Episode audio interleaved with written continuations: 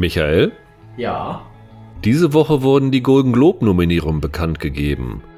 Welche Seriennominierung oder Nicht-Nominierung hat dich am meisten aufgeregt?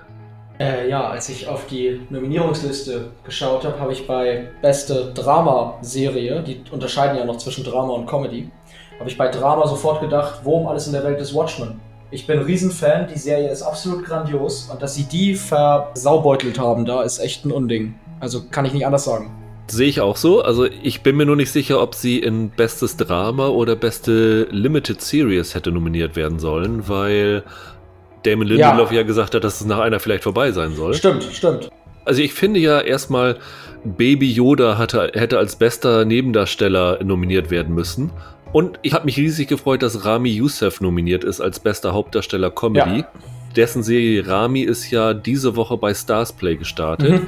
und ist auf jeden Fall eine dicke Empfehlung von mir. Ansonsten hatte ich wie immer das übliche Problem bei den Golden Globes, das mich nervt, dass diese Auslandsjournalisten total von Stars begeistert ja, sind. Ja, ja. Du hast zum Beispiel die Sache, dass äh, Jennifer Aniston und Reese Witherspoon sind als beste Hauptdarstellerin in einem Drama für The Morning Show nominiert, was ich absolut nicht nachvollziehen kann. Und äh, stattdessen hätte man besser Jodie Comer in Killing Eve und natürlich Regina King in Watchmen ja. nominieren müssen, die die absolute Granate ist. Da fragt man sich doch auch, warum sie Reese Witherspoon nicht einfach für Big Little Lies nominieren. Oder? Ja, ist sehr, sehr bizarr. Und dann vor allen Dingen, dass Russell Crowe als bester Hauptdarsteller Limited Series ja. für The Loudest Voice nominiert worden ist. Ich finde, dass die Serie total schlecht war.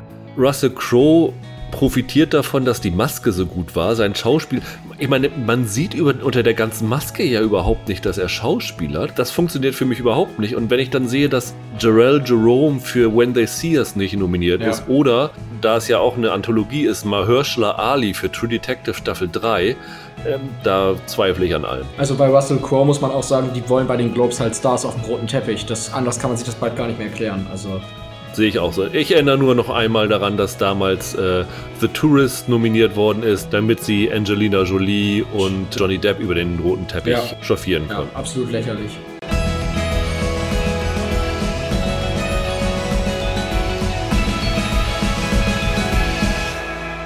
Hallo und herzlich willkommen zu einer neuen Ausgabe von Serienweise. Mein Name ist Rüdiger Meier und ich begrüße bei mir Michael Hille. Hallo. Wir wollen heute über die dritte Staffel von The Marvelous Mrs. Maisel reden, die seit letzter Woche im Original mit Untertiteln bei Amazon verfügbar ist. Die deutsche Version startet dann am 7. Februar.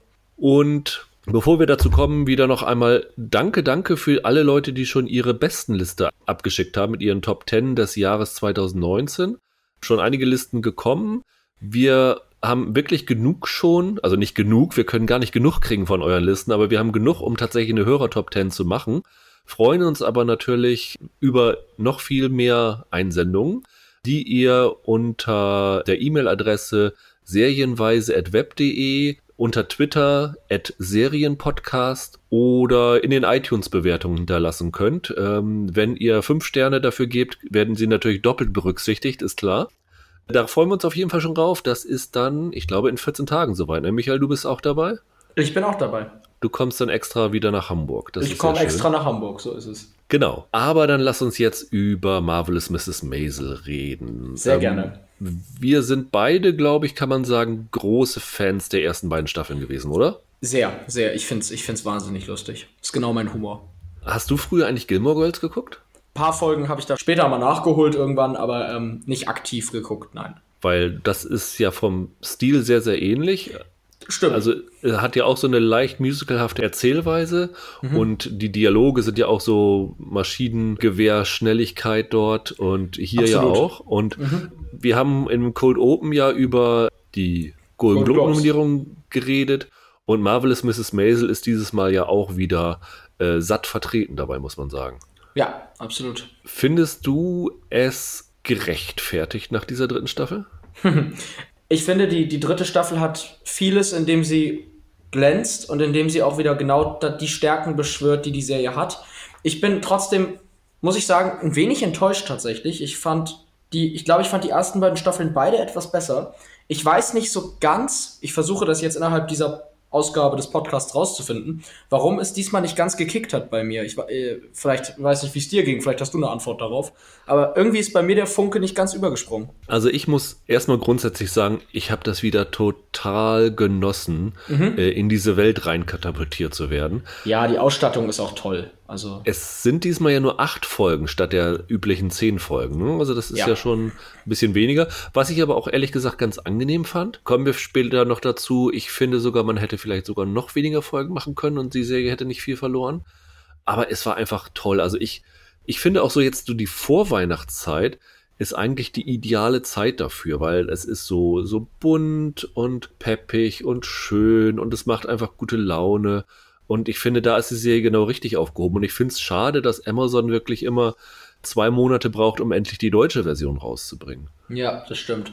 Wir können ja mal grob zusammenfassen, worum es geht. Ich glaube zwar nicht, dass irgendjemand diesen Podcast hört, der noch gar nicht in Marvelous Mrs. Maisel reingeschaut hat, aber um grob zusammenzufassen, es geht um eine jüdische Hausfrau in den, es beginnt in den 50ern, mittlerweile sind wir in den 60ern angekommen die rausfindet, dass ihr Mann untreu war mit seiner Sekretärin. Sie wirft ihn raus und der Mann träumte ursprünglich davon, er wollte eine Karriere als Stand-up-Comedian machen, war natürlich völlig ungeeignet dafür. Und wie es sich herausstellt, ist seine Frau Mitch Maisel, gespielt von Rachel Brosnahan, bezaubernd gespielt von Rachel Brosnahan, oh, möchte ja. ich betonen. Mhm dass die da ein Riesentalent für hat und äh, sie beginnt so eine Stand-up-Karriere was relativ revolutionär ist, weil zu der Zeit gab es wirklich kaum Frauen, die in Stand-up erfolgreich waren. Das ist basiert so ein bisschen auf der Karriere von Joan Rivers. Das war so die erste, die da so ein bisschen Wellen geschlagen hat. Ja. Und über die Staffeln wird erzählt, wie sie so langsam im Business nach vorne kommt. Und am Ende der zweiten Staffel hatte sie ihren, ja, ihren großen Durchbruch, nämlich ein Musiker namens Shai Baldwin lädt sie ein, dass sie der äh, Eröffnungsakt für seine Welttournee sein soll. Und damit kommen wir dann in die dritte Staffel. Also sie ist mittlerweile geschieden von ihrem Mann. Die beiden Kinder, die sie haben, die werden von ihm großgezogen. Sie tourt äh, ein bisschen um die Welt und es gibt so ein bisschen, also außer diesem Handlungsstrang von ihr und ihrer Managerin Susie Meyerson, die wird gespielt von Alex Borstein, die man in den USA als äh, Family Guy Stimme kennt. Lois, genau. Genau, das ist der, der Hauptplot, also diese, diese Tour sozusagen. Und dann gibt es aber sehr viele Nebenplots, also was mit den Eltern von Mitch Maisel passiert, was der Ex-Ehemann jetzt gerade macht. Der versucht da einen eigenen Nachtclub zu eröffnen. Die Susie versucht zu expandieren über Mitch Maisel hinaus. Ja, das, das sind so, so die Hauptplots dieser, dieser Staffel. Und das ist auch schon so ein bisschen, was mein Problem bei dem Ganzen ist. Weil, also du hast gesagt, du kannst nicht genau beziffern, was dich an dieser Staffel ein bisschen gestört hat im Vergleich zu den ersten beiden Staffeln. Ja, ähm, ja. Ich kann, ich kann das für mich relativ genau machen, muss ich sagen. Okay. Ich finde die Haupthandlung dieser Serie mit Mitch und diesem Touren und alles, was dort abgeht, das finde ich unglaublich fantastisch. Das finde ich wunder, wunderbar. Aber es gibt so ein paar Nebenhandlungen, die sind komplett fehl am Platz und die man hätte man wirklich ersatzlos rausstreichen können, ohne dass der Serie etwas verloren gegangen wäre. Mhm. Und ich weiß auch, was du meinst, jetzt schon. Also absolut. Also ich versuch's mal, also ich will es nicht spoilern, aber ich kann mal ja. sagen, dass zum Beispiel Jane Lynch kommt wieder zurück. Das ist ja diese äh, rivalisierende Komikerin. Genau, die Sophie äh, heißt sie, ne? Sophie, Sophie heißt sie, genau. Sophie Lennon. Und die hat hier so ein bisschen eine expandierte Rolle gegenüber den ersten beiden Staffeln. Mhm. Und ich habe so ein bisschen bei Marvelous Mrs. Maisel das Gefühl, dass der Erfolg der Serie auch ein bisschen der Fluch ist, weil sie haben so viele Nominierungen bekommen, auch gerade die Darsteller. Also Jane Lynch war, glaube ich, als bester Gaststar Emmy nominiert. Luke Kirby, der den realen Komiker Lenny Bruce spielt, war auch Emmy nominiert als bester Gaststar. Die Eltern, Marin Hinkle, die man aus ähm, Two and a Men, Men kennt, genau. äh, die erste Ehefrau von Alan. Ellen, ja. die und ihr von Tony Schalup gespielter Ehemann, Monk, die waren auch beide Emmy nominiert. Und ich habe das Gefühl, dass sie dadurch, weil die halt Preise hatten, diese Rollen aufblasen im Vergleich zu ich den ersten auch. Staffeln. Ja, ich Und finde auch. das tut der Serie nicht gut. Ich finde, ich weiß noch, wir haben schon mal uns irgendwann mal über äh, Tony Shalhoub in Marvelous Mrs. Maisel unterhalten. Ja. Und ich finde den, ich fand den vor allem in der zweiten Staffel so fantastisch. Ich finde, das war der Scene-Stealer der Serie irgendwie. Zumindest in meinen Augen. Und der hat für mich in Staffel 3 nur noch halb so gut funktioniert, weil seine Auftritte oder viele seiner Szenen nicht mehr unbedingt sich organisch irgendwie ergeben, sondern irgendwie drin sind, damit Tony Shalhoub halt wieder sich um den Emmy bewerben kann, sozusagen. Genau, das war auch mein Gefühl und wirklich am stärksten war es bei Jane Lynch, die ja in den Staffeln vorher nur zwei Auftritte oder drei Auftritte hatte. Ne? Zwei, ne? drei Auftritte hatte und ja. hier wirklich eine eigene, einen eigenen Handlungsstrang bekommt. Wir wollen jetzt nicht verraten, was, was dort mhm. passiert, aber jedes Mal, wenn wir da hingesprungen sind, dachte ich, oh Gott, bitte lass das beenden, lass uns wieder zu Mitch auf Tour zurückgehen, weil es gibt hier so viele wirklich fantastische Elemente in dieser Serie, dass man sich wirklich ärgert, wenn sie davon weggehen und zu so überflüssigen Sachen gehen. Also was du auch mit dem Abe Wiseman, also dem Vater von Tony Shalhoub gespielt, machen. Ich habe das Gefühl, dass sie allen Nebenfiguren so eine eigene Mission geben müssen. Also Mitch Maisel ist ja selber getrieben davon, dass sie so ein bisschen für Gleichberechtigung, Stärkung der Rolle der Frau eintritt, dass sie neben Familie ihr eigenes berufliches Standbein aufbaut, was für die 50er, 60er ja sehr ungewöhnlich war. Ja. Das ist so ihre Mission. Und jetzt haben wir hier, es gibt einen Plot, wo die, wo die Mutter für die Gleichberechtigung eintritt in einem Moment. Der Tony Shalhoub, also der Abe, er setzt sich für Meinungsfreiheit ein. Die Sophie Lennon hat ihre eigene Mission, die sich auch aus ihrer Rolle emanzipieren will. Mhm. Der Joel hat seine eigene Mission. Er will diesen Club aufbauen und er will den Club aufbauen ganz alleine, weil er immer das Gefühl hatte, dass in seinem bisherigen Leben alles für ihn gemacht worden ist durch Mitch und er will auch beweisen, dass er selber was kann. Das heißt, sie haben alle so eine eigene Mission. Ja, einen eigenen Plot. Und das wirkt auch teilweise ein bisschen gleichförmig dann. An sich finde ich es ja begrüßenswert, wenn man allen wichtigen Figuren Charakterantrieb gibt. Ich finde aber, das Problem hier ist, gleichförmig ist ein ganz gutes Stichwort, die Plots entwickeln sich auch sehr gleich. Also es gibt, es, das weiß ich noch, es gibt eine Folge, da sind sie quasi alle gerade auf ihrem absoluten Tiefpunkt. Das finde ich dezent nervig. Also da muss man einfach aufpassen, dass es nicht, sich nicht zu sehr, ja, wie sagt man? Weißt du, wenn du verschiedene Plots, ist ja auch in einem Film so, wenn du verschiedene Plots gleichzeitig erzählst, dann musst du aufpassen, dass du nicht alle Höhepunkte und Tiefpunkte aneinander heftest, weil da, das, das erschlägt den Zuschauer. Und das ist so ein bisschen das Problem in der dritten Staffel. Doch, das kommt hin, das stimmt. Findest du es noch trotzdem gut? Ich finde es immer noch gut, absolut. Ja. Also, da, ich wollte jetzt auch gar nicht zu sehr ins Negative. Also, ich finde es immer noch, genau, ich finde es sehr lustig, ich finde es sehr schön gespielt. Ich hätte tatsächlich auch nach Staffel 2 gedacht. Ich weiß nicht, wie es dir geht. Aber Staffel 2 endet ja, hast du ja schon gesagt, mit ihrem großen Durchbruch. Ja. Und ich hatte da so ein bisschen Bange um das Konzept der Serie, weil ich gerade diesen, diesen langsamen Aufstieg von ihr in dieser Stand-up-Szene so interessant fand, weißt du? Und ja. dass, dass das jetzt, oft ist es ja so, dass es interessanter ist, einen Charakter etwas erreichen wollen zu lassen, als es ihn dann tatsächlich zu zeigen, wenn er es erreicht hat. Und ich finde es ganz intelligent, wie sie das in der dritten Staffel fortführen. Also das hat mir toll gefallen und das, das hat mich auch überrascht, dass sie es so gut hinbekommen haben, in dieser diese Welt zu expandieren. Und was die Serie in den ersten beiden Staffeln super gemacht hat und was sie jetzt auch wieder macht, also dass wir dieses in Anführungsstrichen Problem haben, dass sie halt so viele Nebenhandlungen und Nebenfiguren prominent einsetzen, liegt ja auch daran, weil das in den ersten Staffeln so super ge geklappt hat. Also der Luke Kirby als Lenny Bruce, der war eine Sensation. Das, das mhm. muss man sagen. Und ich finde, wie sie den weiter behandeln in dieser Staffel, den setzen sie auch wieder sehr dosiert ein, wie in den ja. ersten beiden Staffeln auch. Und ich finde das super. Also, wenn die Momente, wo der da ist, finde ich auch großartig. Da bin ich gerne mit dem zusammen. Den binden sie auch ein bisschen mehr in die Mitch Maisel Storyline ein. Das finde ich fantastisch. Aber auch Jane Lynch war ja am Anfang, die war ja richtig klasse. Dann hatten sie in der zweiten Staffel Zachary Levi äh, ja, als Chuck. Love Chuck, genau, oder, oder äh, Shazam, Shazam als, ja. als Love Interest eingeführt. Man ist ein bisschen überrascht in dieser, am Anfang dieser, dieser Staffel. Der ist auf einmal aus ihrem Leben verschwunden.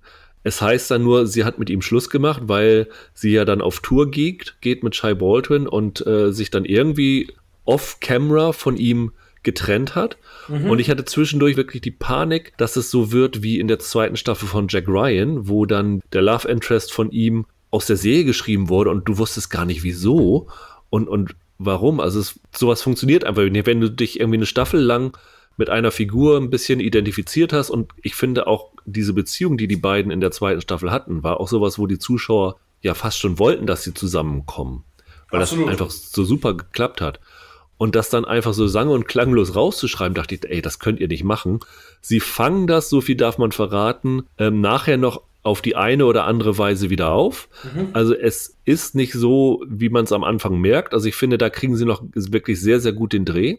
Was ich aber auch finde, ist, dass sie halt in dieser dritten Staffel wieder Figuren einführen, die neu dazukommen, die ich wieder unglaublich gut finde. Und ja. ich weiß nicht, wie sie in der vierten Staffel diese Figuren auch noch bedienen wollen, das, weil da gibt's so, so fantastische äh, neue Darsteller da drin. Hast du einen besonderen Favoriten, der neu zur Serie dazugekommen ist? Boah, gute Frage. Da überfragst du mich jetzt. Also, ich glaube, um der Frage mal geschickt auszuweichen, ich glaube, diese Staffel hat mir am allerbesten tatsächlich keine neue Figur gefallen, sondern ich glaube, ich fand wie heißt sie mit Nachnamen? Rachel Bo Brosnahan. Brosnahan. Rachel Brosnahan. Brosnahan. Ich glaube, ich fand sie noch nie so super wie in dieser Staffel ich finde tatsächlich, diese Staffel hat sie noch mehr überragt als in den ersten beiden. Und deswegen muss ich deine Frage jetzt so ein bisschen elegant umschiffen, tatsächlich, weil ich total begeistert war, dass sie mir, dass sie mir so gut gefallen hat. Ich fand sie schon in den ersten beiden Staffeln natürlich super, aber ich fand, sie hat noch mal richtig eine Schippe oben drauf gelegt. Ja. Ich bin da nicht ganz äh, unbefangen, weil ich sie tatsächlich schon mal getroffen habe und auch wirklich in, in eine Realität von ihr verzaubert war. Also die ist wirklich ganz toll. Aber es gibt hier so ein paar Figuren, also ich wir können mal eben kurz aufführen, wer, wer wirklich neu dazukommt. Also ja. nicht wirklich neu dazu. Der Leroy McLean, der diesen Shy Baldwin spielt, der mhm. ist ja dann am Ende der zweiten Staffel, taucht er schon einmal kurz auf und macht dann dieses Telefonat und gibt ihr den, den Job. Der ist natürlich sehr, sehr präsent, weil die zusammen touren. Den fand ich wirklich gut besetzt. Der singt übrigens nicht selber, sondern sie haben tatsächlich eine, eine Gesangsstimme für den eingesetzt, der auch toll ist. Also ist so ein bisschen wie Darth Vader-mäßig, wo ähm, James Earl Jones nur die Stimme gemacht hat. Und der, der Sänger hier, der das macht, der ist auch, auch wirklich klasse. Aber der Schauspieler ist auch toll. Also der, der Leroy McLean ist ganz großartig. Der muss ja auch eine Figur darstellen, die wirklich so ein Weltstar in Anführungsstrichen ist, weil wirklich das ganze Publikum liegt dem zu Füßen. Und ich finde das total glaubhaft. Also, wenn du diesen, den siehst, dann glaubst du, ja, das ist ein Star, absolut. Und das ist gar nicht so leicht. Mhm. Auch neu dabei, der hat auch einen Manager, so wie Susie halt die Managerin von äh, Mitch ist. Und dieser Manager Reggie, der wird gespielt von Sterling K. Brown aus This ja, Is Us. Genau auch da kann man sich sicher sein, zumindest bei den Emmy-Nominierungen, ganz sicher wieder hier für die Rolle nominiert wird, weil der im Moment für alles nominiert wird, was er macht. Das ist aber auch ein super äh, Schauspieler. Also. Genau, der ist im Moment total angesagt. Und ich finde, der passt auch super in diese, in dieses 60er-Szenario ja, rein. Der hat absolut. irgendwie so ein, so ein 60er-Stil und der hat, hat er nicht so, so, ein, so, ein, so ein feines Bärtchen, ja. so äh, Errol Flynn-mäßig so ein bisschen? Bisschen. Oh, wo, und, wo du gerade äh, Errol Flynn sagst. Carrie Elves ist doch auch neu dabei, ne? Genau, Carrie Elves ist, ist auch das neu. Ist ma, das du, ist mein Highlight. Da komme ich gleich wie, noch Wie zu. kommst du drauf? Achso, weil, weil Carrie Elves auch Robin Hood gespielt hat, meinst du? Genau, weil Robin, Hood, Robin ja. Hood gespielt hat in Mel Brooks äh, Man in Tights. Der spielt einen, einen Broadway-Schauspieler, der dann ja. ähm, in die Handlung irgendwie reinkommt. Aber tatsächlich mein absoluter Favorite war eine junge Schauspielerin, die ich vorher nicht kannte, die glaube ich auch noch nicht so viel gedreht hat, heißt Stephanie Ach so. Sue. Genau, die spielt eine Frau namens Mylin. Man muss ein bisschen aufholen, ausholen, was sie macht, aber der Joe, wie gesagt, der äh, versucht ja einen Club zu gründen mhm. und findet für diesen Club eine Location in Chinatown. Und im Keller dieses leerstehenden Gebäudes, nachdem er es gekauft hat, findet er raus, dass dort eine chinesische Spielhölle betrieben wird. Ja. Und die Mai Lin hat irgendwie damit zu tun. Man weiß nicht so recht, was ihre Funktion ist. Die schwirrt immer in diese, in diesen Club rein und erledigt Dinge für ihn. Also wenn er irgendwas braucht zum irgendeine Lizenz oder sowas, dann schafft sie das irgendwie alles auf die Reihe zu kriegen, weil die total viele Verbindungen hat in Chinatown. Und die fand ich so unglaublich gut. Also jede, jede Szene, wo die dabei war, da dachte ich, wow, also die muss ein Star werden. Woher kannte man die vorher? Die war mal in The Path dabei, ne? An der Seite von Aaron Paul. Kennst du The Path, die, die Hulu-Serie? The Path kenne ich, da ist sie mir jetzt nicht in Erinnerung geblieben. Also ich glaube, da hatte sie mal so ein oder zwei Folgen, hatte sie mal einen kleinen Character-Arc als Gastdarstellerin. Ansonsten kennt man die irgendwoher? Also mir sagte die sonst nämlich auch nichts. Nee, also die hat wirklich ganz wenig, wenig Credits in der, in der IMDb. Also die ist wirklich eine, eine mhm. Entdeckung, muss man sagen. Ja, die ist wirklich und, gut. Und die ist richtig, richtig klasse. Ja. Ich finde es echt erstaunlich, was die für gute Schauspieler bekannt und unbekannt bekommen und was die denen für tolle Rollen auf den Leib äh, schreiben. Mhm. Sie müssen nur so ein bisschen dieses sogenannte Kill Your Darlings ja. lernen, dass sie dann diese Figuren auch dann sich mal verabschieden, wenn deren Arc sozusagen ausgelaufen ist. Ja, das stimmt. Aber wie gesagt, den Carrie Elves, das, der, der war super. Und weil, ja. weil ich vorhin der Frage ausgewichen bin, lege ich mich jetzt mal fest und sage, Carrie Elves sowieso übrigens ein super Schauspieler, muss man sagen. Auf so eine war ja zuletzt bei Stranger Things ja. Staffel 2, ne? Zwei, ne? Ja, ja, genau. Genau, und wie gesagt, weil ich jetzt eben über Errol Flynn, natürlich Robin Hood von Mel Brooks hat er mitgespielt. Das ist ein super Schauspieler, der ähm, etwas unterschätzt wird tatsächlich. Nee, der hat mir super gefallen. Ich habe gerade Kill Your Darlings gesagt. Da muss man auch noch mal ein bisschen was kurz was Trauriges erwähnen, nämlich es gibt ja noch die Figur von dem Jackie. Das ist ja in diesem Gaslight Club, wo ähm, mhm. Mitch angefangen hat und wo dann auch Susie gearbeitet hat, der äh, sogenannte Master of Ceremonies, der dann auch dort hinter, der, hinter dem Tresen steht und so. Und in dieser Staffel hat er tatsächlich eine bisschen größere Rolle bekommen, weil der als Untermieter bei Susie einzieht, während sie auf Tour mit Mitch geht. Und der wird gespielt von Brian Tarantino, wirklich eine tolle, tolle Rolle ist und, und ist wirklich, spielt er toll. War auch in den ersten Staffeln schon äh, echt gut, weswegen sie die Rolle jetzt auch ein bisschen ausgebaut haben. Und der ist leider Anfang November im Alter von nur 60 Jahren gestorben. Ja. Mir ist es nicht aufgefallen. Haben sie ihm eine Folge gewidmet? Äh, habe ich auch drauf geachtet. Ich habe es nicht gesehen. Ich habe es nämlich auch nicht gesehen. Das hatte mich ein bisschen äh, gewundert, muss ich sagen. Was die Serie natürlich neben den wirklich unglaublich guten Darstellern ausmacht, ist dieser Look der Serie.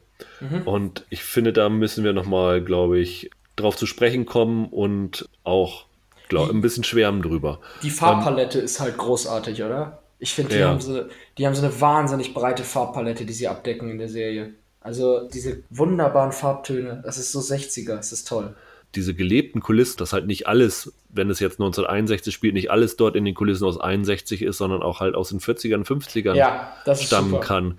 Und das wirkt so authentisch, aber auch diese, was du schon sagst, diese Stilsicherheit bei den Farben, also dass auch jede Kulisse so eine eigene Primärfarbe hat. Ich glaube, wir haben damals in der ersten Staffel über diesen U-Bahn, ist das ein U-Bahn-Waggon oder ist das so ein, so ein L-Train dort in New York? Ja, genau. Der in so Türkisfarben bemalt ist. Das sieht so unglaublich toll aus. Mhm. Ähm, die Küche von denen, die wirklich in so einem Rotton gehalten ist und egal welcher Raum, es gibt überall was hinzugucken und dann kommen noch die Kostüme in erster Linie die Kleider von Mitch dazu, die, also die sind unglaublich. Ich, also Amazon hat vor dem Start der Staffel an die Presse so einen kleinen, ich glaube, ein DIN A3-Folder war es, okay. wo sie so Mitch Maisel skizziert haben und die ganzen Kleider, die sie im Verlauf, ich glaube, der ersten beiden Staffeln getragen hat, dort dann wie so kleine Anziehpuppen raufgesetzt haben. Und wenn du das in so einer Gesamtheit siehst, wie viel verschiedene Kostüme sie getragen hat, und also der Zettel stand, dann können sie diese, dieses Kostüm den Momenten zuordnen.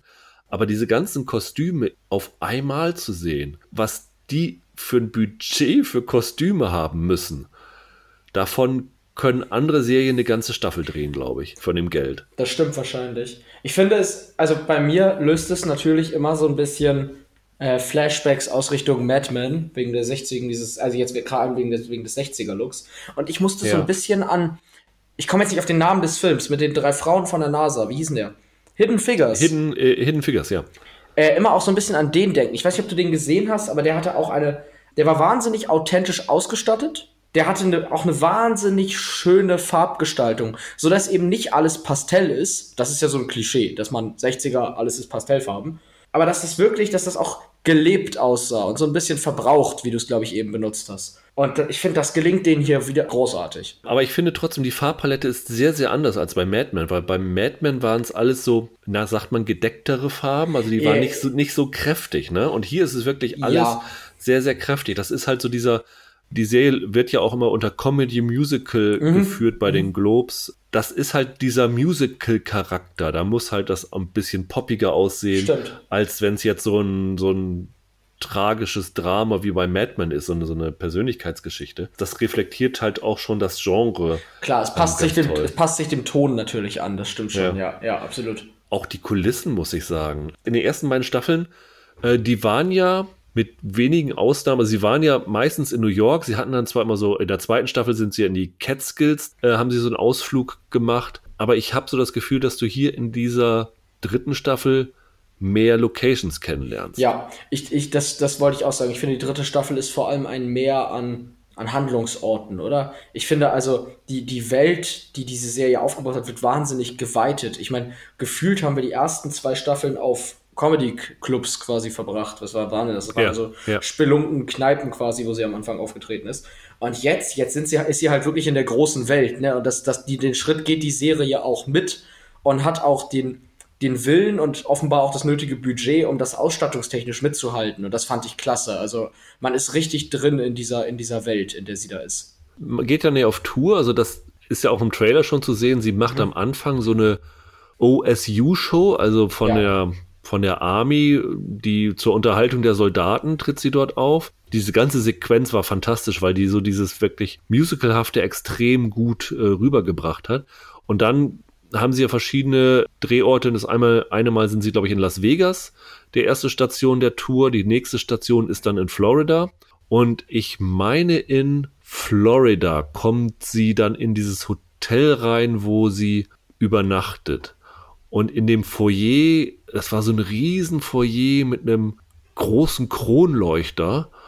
Und so eine Location fand ich irre. Also ich, mich, ich weiß leider nicht, wo sie das gedreht haben. Das fand ich wirklich klasse. Ich bin mir relativ sicher, dass sie eigentlich nicht in Florida waren, sondern da, mhm. ich, ich glaube, in Kalifornien kann man Florida relativ äh, einfach nachstellen. Sicher.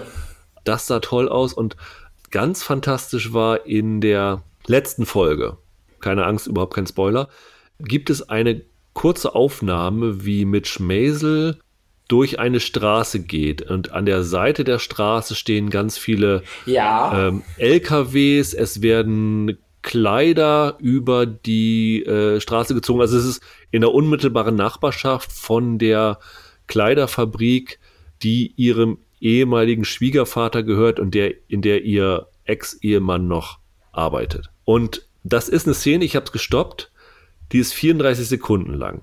Du siehst sie dort durchgehen, die Kamera filmt sie von oben, sodass du dieses ganze, äh, diese ganzen Straßenzug einmal komplett siehst. Ich bin mir relativ sicher, dass sie im Hintergrund, es gibt noch so eine Szene, wo auch jede Menge Sekretärinnen irgendwo sind, dort mit CGI irgendwie gespiegelt haben. Also es ist wirklich nicht alles ausgestattet ist. Aber das, was sie definitiv ausgestattet haben müssen, diesen Straßenzug auf 50er zu trimmen, diese ganzen Autos, diese ganze Choreografie, ich möchte nicht wissen, was das gekostet hat. Und das ist in der Serie 34 Sekunden zu sehen. Und solche Sachen hast du immer wieder. Und du denkst ja, diese Serie, was soll so eine Serie über eine Stand-up-Komikerin ja. in den 50ern, 60ern, die kannst du mal eben so für ein, für ein Taschengeld, so aus der, ja. kann Amazon aus der Portokasse zahlen. Und ich glaube, es also gefühlt gibt es nicht so viele Serien, die teurer sind als Marvelous Mrs. Maisel. Ja, aber es gibt zumindest im Comedy-Bereich auch kaum Serien, die tatsächlich immer noch so gut sind. Also, ja. und, und, das hat gar nicht mal nur was jetzt ja mit der Ausstattung zu tun, aber ich finde, was die Serie schafft es wirklich großartig, gleichermaßen eine, eine Comedy-Serie, also eine wirklich witzige und herzerwärmende Comedy zu sein und parallel so ein Worldbuilding zu gestalten. Ich finde das echt erstaunlich, weil mein Problem ist oft, ich meine, ich, ich habe jetzt die 60er nicht miterlebt, aber wenn du so äh, historische Stoffe guckst, hast du oft das Gefühl, du schaust den Schau Schauspielern zu, wie sie durch irgendwelche Museumskulissen laufen. Weißt du, alles, ja. alles irgendwie so, wie sich klein doof irgendwie an die 60er erinnert. Und das ist es aber bei Marvelous Maisel gar nicht. Und das, da habe ich, da zoll ich wirklich großen Respekt für, weil ich das, weil ich das bewundernswert finde, wenn du bei solchen Aspekten dir so viel Mühe gibst und da auch wirklich so tief in die Tasche greifst um da wirklich glaubhaft so ein Bild entstehen zu lassen, dass man wirklich denkt, ja, diese Figuren stammen und leben in den 60er Jahren. Das finde ich ja. Wahnsinn. Also das finde ich absolut Wahnsinn. Und das, das schaffen so wenig Serien und so einer Comedy-Serie, wie du sagst, über eine erst anfangs noch erfolglose Stand-up-Komikerin, der gelingt das mit einer Leichtigkeit, das ist, das ist der Wahnsinn. Ja, ist dir übrigens auch aufgefallen, dass, also das merkt man hier nicht so. Wir haben ja damals bei dem äh, Podcast, den wir zu, unseren ersten, den wir zu Brooklyn 99, nee, unseren zweiten, den wir zu Brooklyn 99 gemacht haben, über die Cold Opens ja. geredet und ja, die besten ja, Cold Opens. Marvelous Mrs. Maisel benutzt ja eigentlich auch Cold Opens, ne? Ja, stimmt. Allerdings anders als Brooklyn 99, ne? Also bei, bei ähm, also finde ich, ich finde Brooklyn 99 sind, Absolut. Sind ja so Sketche. Das ist ja quasi, das ist so ein genau. bisschen Saturday Night Live Sketch. In, ja. in kurz, sage ich jetzt mal. Ähm, das macht Marvelous Mrs. Maisel nicht. Also, aber ja, es sind Cold Opens an sich, ja, da hast du recht. Also ich finde, dieses Musicalhafte, was wir jetzt schon mehrfach betont haben, ja. äh, was du gerade in den ersten Staffeln sehr oft hattest. Also zum Beispiel die Eröffnungsszene der zweiten Staffel, wo sie äh, im Kaufhaus in einem Kaufhaus arbeitet. Ich glaube, als Telefonistin arbeitet sie in der zweiten Staffel, ne? Mhm. Da siehst du ja den Anfang, wie sie in dieses Kaufhaus reinkommt und dann geht die Kamera mit, wie sie da durchgeht, zeigt es von allen Kameraeng Kamerawinkeln. Sie geht dann unten an ihren Arbeitsplatz und all sowas. Und da wird nicht gesungen, da wird nicht getanzt, aber es hat was Musicalhaftes, diese mhm. Inszenierung. Und das wird vermehrt, finde ich, für diese Cold Opens benutzt, solche Sequenzen. Ja, das stimmt. Das stimmt. Du meinst so dieses Musical für Musical-Hasser quasi, also ohne dass es genau, direkt es Musical ist, wird. Es ist in gewisser Weise so ein Musikclip, wo aber keine Musik da so richtig ja. zu, zu spielt. Ja. Aber zum Beispiel, es gibt hier in der ähm, sechsten Folge ein Cold Open. Das habe ich mir, glaube ich, dreimal angeguckt, weil ich das so fantastisch fand. Das ist in Florida, wo sie morgens am Pool auf einer Liege aufwacht. Und die Folge eröffnet damit, dass in dem Pool eine Gruppe von Synchronschwimmerinnen übt. Ja, stimmt. Es hat mich an äh, Hail Caesar erinnert von den Codes. und das ist so toll. Und dann hat endet dieses Code oben auch wirklich mit einem lustigen kleinen Gag dann. Und ich glaube, in der siebten Folge gibt es auch noch mal so ein Cold Open. Und da dachte ich, oh, das ist so schön. Das könnte ich mir jetzt wirklich eine, eine Stunde lang angucken, sowas. Und das finde ich, hast du heute wirklich sehr, sehr selten, wo überhaupt nichts mit Pointen, mit Cliffhangern ja, oder irgend sowas gearbeitet wird, wo du einfach nur durch die Inszenierung und durch die Stimmung dieser Szene da so drinne gefangen bist. Und da hat Marvelous Mrs. Mason unglaublich großes Talent für, finde ich. Ja, was fast schon Sinnliches hat das irgendwie, oder? Hm. Ich finde, es ist so ein bisschen so, so.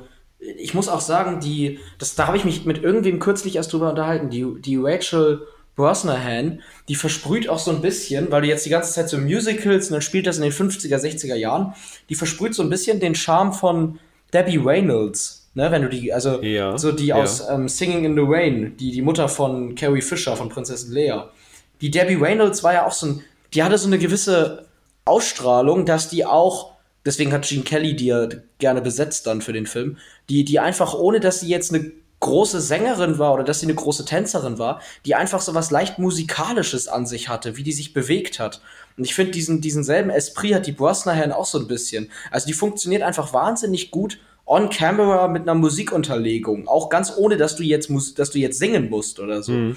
Und ich finde, die ist eigentlich so ein geborenes Musical-Vollblut. Also das, die, die passt eigentlich perfekt in den 50er, 60er Jahre Musical-Esprit. Deswegen ist die, die ist einfach brillant besetzt für diese Rolle. Und ich finde ja. jetzt noch mehr denn je sogar. Singing in the Rain wird übrigens, glaube ich, auch tatsächlich an einer ja. Stelle mal ein Stück benutzt, ne? Ja, genau, dadurch bin ich drauf gekommen. Also da, da habe ich, hab ich dann auch diesen, den Bogen geschlagen, gedacht, ja, Davy Reynolds.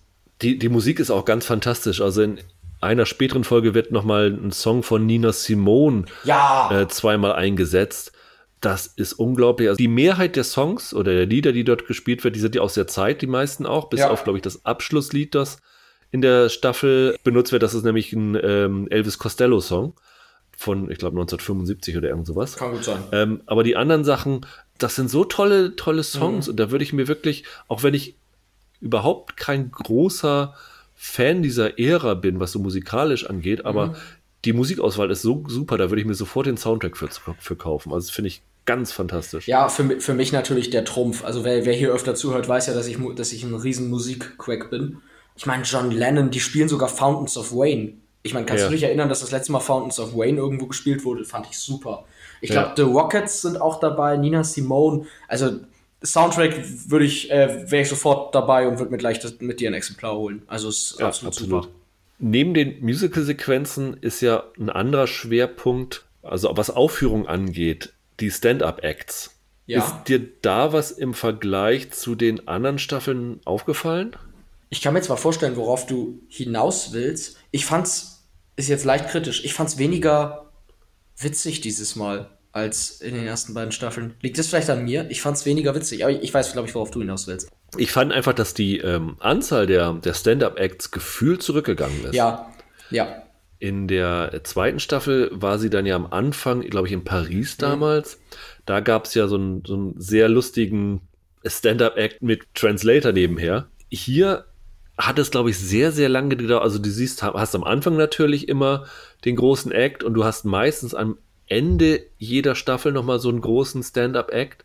Aber in der Mitte zwischendurch gar nicht mal so. Das Ja. mag natürlich daran liegen, was du vorhin am Anfang gesagt hast, dass sie jetzt ja nicht mehr eine aufstrebende Komikerin ist, sondern jetzt sich jetzt so sozusagen etabliert hat und man jetzt nicht nochmal zeigen muss, dass sie beim Publikum gut ankommt.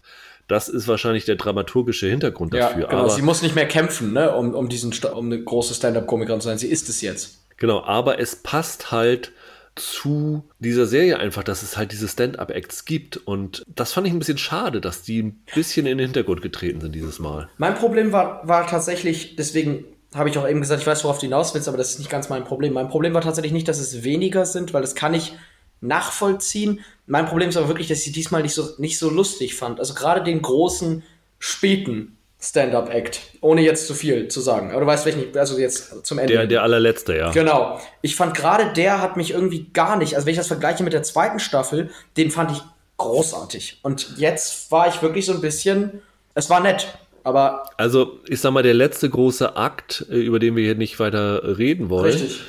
der ist aber auch bewusst nicht so witzig, weil Ja.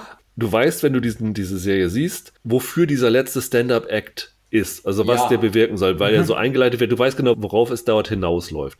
Und das war das erste Mal bei Marvelous Mrs. Maisel, dass ich, also ich wollte diese Szene nicht sehen, weil ich wu- wusste genau, worauf das hinausläuft und ich wollte einfach nicht, dass das passiert, was ich weiß, was passiert. Ja. Und ich habe dann, hab dann immer Pause gedrückt. Und das ist natürlich aber auch ein bewusst gewählter Effekt von den beiden Palladinos, die das machen.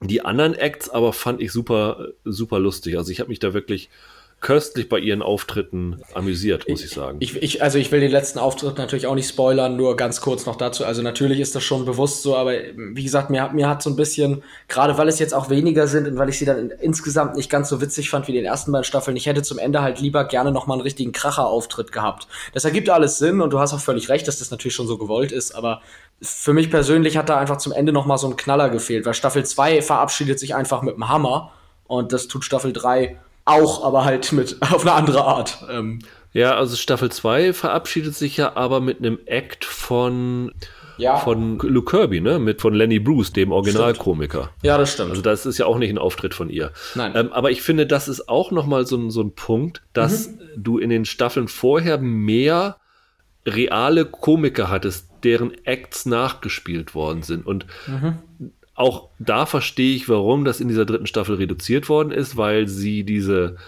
echten Komiker immer dafür benutzt haben, um Mitch was zu vermitteln über Comedy, um ihr Ja. Talent voranzubringen. ja. Und in dieser dritten Staffel gibt es halt nur den Lenny Bruce nochmal. Der tritt dort mit so einem Act, was aber auch nicht so richtiger Act ist, auf. Und du hast einmal eine Komikerin namens Moms Mabley. Das ist auch eine echte afroamerikanische Komikerin, wird hier gespielt von Wanda Sykes. Oh, ja. Auch ein sehr, sehr lustiger Auftritt eigentlich. Aber ansonsten hast du dort eben das nicht, was du vorher hattest, nämlich diese ganz vielen Comedians aus der Zeit. Also, Könnte aber auch ein bisschen äh, an der reduzierten Folgenanzahl liegen. Das äh, stimmt, das kann natürlich auch, äh, also, auch sein. Also da ist halt einfach ein bisschen weniger Platz, ne? Das kann ich mir schon entschuldigen. Und das, das fand ich jetzt auch gar nicht so schlimm. Aber es stimmt. Also, wenn man jetzt mal ganz nüchtern drauf guckt, ist es deutlich weniger in dem Bereich. Das stimmt. Also historische Figuren allgemein. Also es gibt noch eine reale Figur, nämlich die heißt Phyllis Schläfli oder Schlafli. Ja, ja, ja. Das ist eine reale Politikerin, die, wie sagt sie, die, die Serie, sie, sie ist gegen Nixon weil er ihr nicht konservativ genug ist. und so war diese Frau wohl in Wirklichkeit auch. Also die wird noch ja. eingeführt. Ich meine, ich habe das hier schon oft genug gesagt. Ich liebe es bei solchen Serien wie äh, auch schon Babylon Berlin oder bei allen historischen Serien immer diese historischen Anspielungen, die mich dazu bringen, mehr über die Geschichte zu recherchieren. Also dieser Teil von meinem Seriengeschmack wurde in dieser dritten Staffel weniger bedient als in den ersten beiden Staffeln. Das mag tatsächlich sein.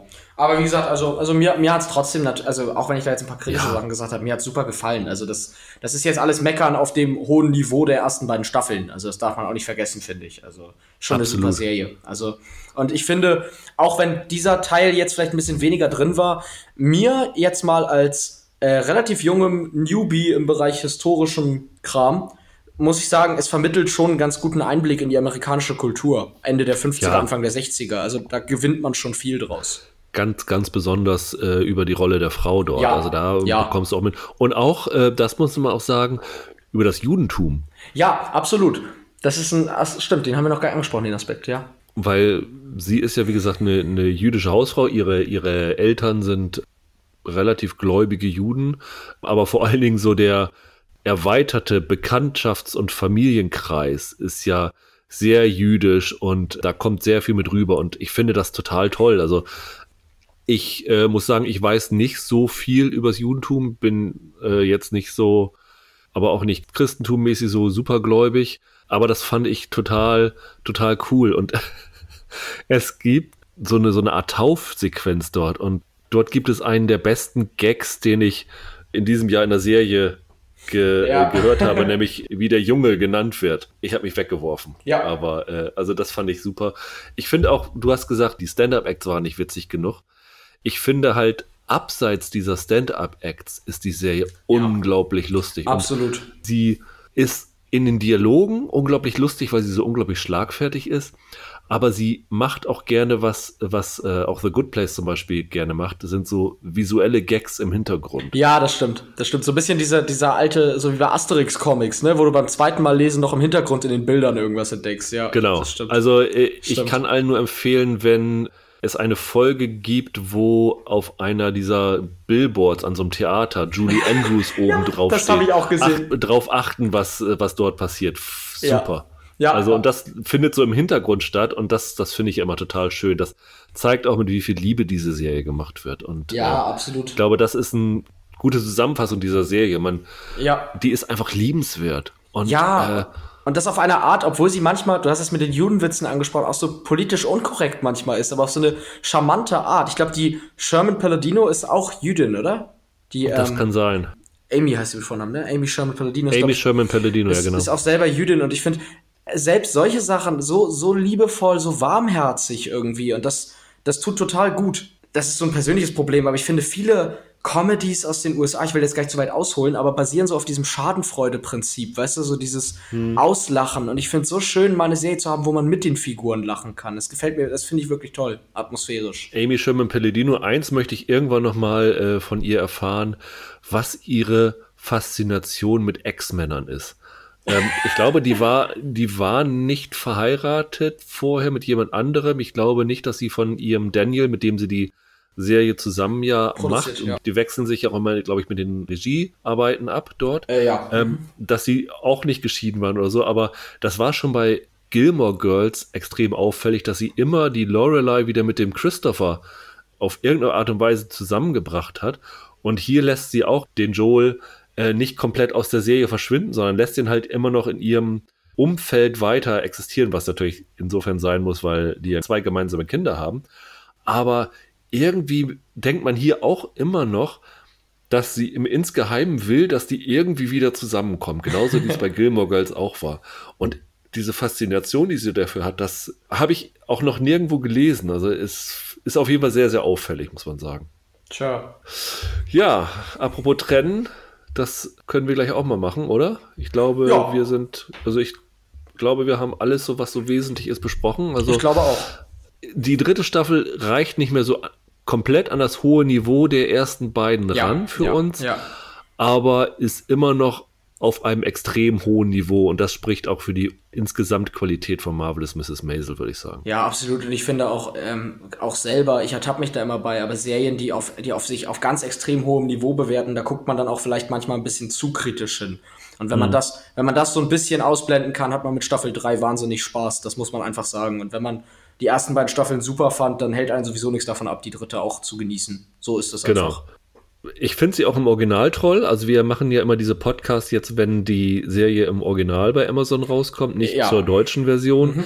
weil ich glaube, dass die Hardcore-Fans, an die sich ja auch so Podcasts in erster Linie wenden, ja. dass die meistens auch äh, die Serie dann schon im Original gucken und ich habe tatsächlich auch noch nie so richtig Marvelous Mrs. Maisel auf Deutsch gesehen. Ich glaube auch, dass da sehr, sehr viel verloren geht, weil durch diese Dialoggeschwindigkeit kann ich mir nicht vorstellen, dass man das im Deutschen, wo die Sprache ja doch deutlich komplexer ist, äh, was heißt komplexer, aber deutlich ausladender ist, ja. äh, das so super rüberbringen kann. Wenn ihr euch das zutraut, schaut's auf jeden Fall gerne auf Englisch an, auch ja. mit Untertiteln. Also mache ich auch ganz oft. Ich finde, das stört auch beim Genuss nicht, wenn man ab und zu mal auf die Untertitel guckt. Also das lohnt sich wirklich, weil die haben auch wirklich tolle Stimmen, muss man sagen. Also auch ja, absolut. Äh, die ganzen Darsteller. Und ich, ich denke auch, ich denke, dieses, diese schnellen Gag, Gag-Dialoge, da, da, das muss man im Englischen hören. Ich, ich habe es auf Deutsch tatsächlich auch noch nie gesehen, weiß aber, kann ich ja mal kurz noch erzählen, für alle, die es nur im Original gucken, dass die Synchro einen ganz guten Ruf hat. Die Synchro hat wohl einen ganz guten Ruf, so im, im, ist ja heute auch nicht mehr selbstverständlich. Aber ähm, ich denke auch, also der Originalton, man kann nur gewinnen, wenn man es im Original versucht. Ganz ja. einfach. Dann ja. Hören wir uns, glaube ich, nächste Woche wieder, weil äh, wir dann über The Witcher uh, reden ja. bei Netflix, die mhm. am 20. startet. Du hast schon äh, reingeguckt, nichts verraten. Ich habe noch nicht reingeschaut. Ich hole das dann nach und dann werden wir am nächsten Freitag in aller Frische über The Witcher reden und dann die Woche drauf unseren großen Jahresrückblick-Podcast, auf uh. den ich mich schon riesig freue. Das ist mir immer ein großes Vergnügen, den mit äh, euch zu machen. Ja. Ich glaube, äh, Roland kommt noch dann dazu auf jeden Fall. Da sind wir mindestens zu dritt. Und äh, wie gesagt, die Hörer Top 10 werden auch eingebunden. Äh, das wird, glaube ich, eine schöne Runde werden. Das denke ich auch. Und bis dahin wünschen wir euch wie immer ein schönes Wochenende. Schaut euch Mrs. Maisel an. Wahrscheinlich seid ihr schon durch, weil wir dieses Mal eine Woche später sind. Ja. Schaut euch auch unbedingt noch Line of Duty an. Wie gesagt, in der ZDF-Mediathek. Letzte Woche haben der Kollege Holger und ich dort einen Podcast drüber gemacht. Wir lieben die, die Serie. Auch von mir ähm, übrigens eine kleine Empfehlung. Finde ich auch super. Hast du auch endlich reingeguckt? Habe ich auch reingeguckt. Finde ich toll. Ja, Wunderbar. Ja, dann verabschieden wir euch ins Wochenende. Macht's gut. Ciao, ciao. Ciao.